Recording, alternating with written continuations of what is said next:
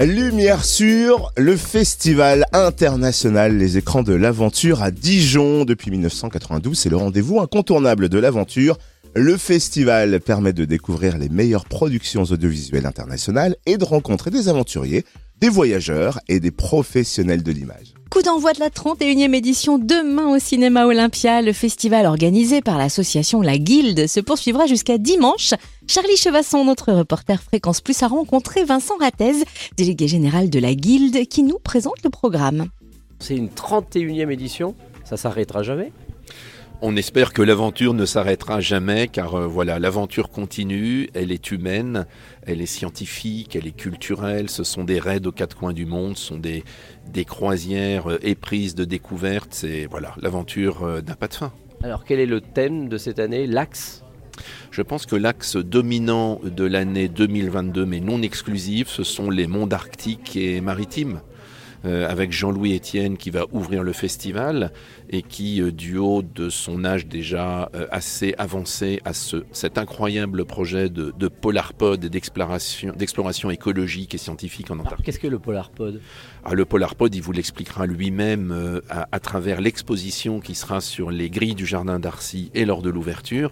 On va dire que c'est un objet flottant non identifié, un espèce de, de bouchon géant à la fois au-dessus de l'eau et en dessous de l'eau qui va dériver et qui va explorer la faune, la flore et le milieu naturel. Ensuite, euh, il y aura d'autres choses importantes pendant ce festival Oui, moi je voudrais insister sur la présence exceptionnelle de Jean-Luc Vandened, qui est peut-être le plus grand aventurier marin vivant.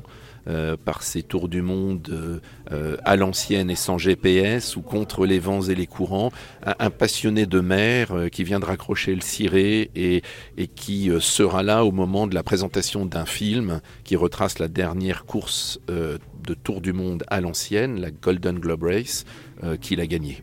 Alors dans le monde où nous vivons maintenant, écologiquement parlant, est-ce qu'il reste encore des vrais aventuriers? Je crois que l'aventure est, est, toujours possible et euh, de nouvelles générations d'aventuriers nous le montrent. Ça peut être l'aventure au coin de la rue, revisiter, une autre manière d'aborder le monde, euh, sachant que oui, euh, Google Maps a photographié la Terre entière, mais une chose est de la photographier, autre chose est de vivre ces instants aux quatre coins du monde de manière très diversifiée. Alors durant ce festival, on parle film, mais on parle aussi livre. Oui, la littérature prend de l'importance aux écrans de l'aventure pas aux dépens des films, mais en complément. Il va y avoir des podcasts, il va y avoir des lectures de récits, et euh, il y a toujours cette belle sélection euh, de livres euh, que nous vous invitons à découvrir et dont vous allez rencontrer quelques auteurs si vous venez aux écrans de l'aventure. Alors on va faire un petit clin d'œil à un membre du jury qui s'appelle Antoine de Surmain, qui est Dijonais et qui est aventurier, qui est aussi sur Canal+. Ça c'est aussi un grand point pour vous. Eh bien, on a à cœur aux écrans de l'aventure de prendre l'aventure là où elle est. Et chez les trentenaires, chez les vingtenaires, effectivement, on est aussi sur une aventure euh, de proximité en France, avec le sac à dos et la tente, ou même pas la tente. Et on est très heureux que Antoine nous ait rejoint au jury des écrans 2022.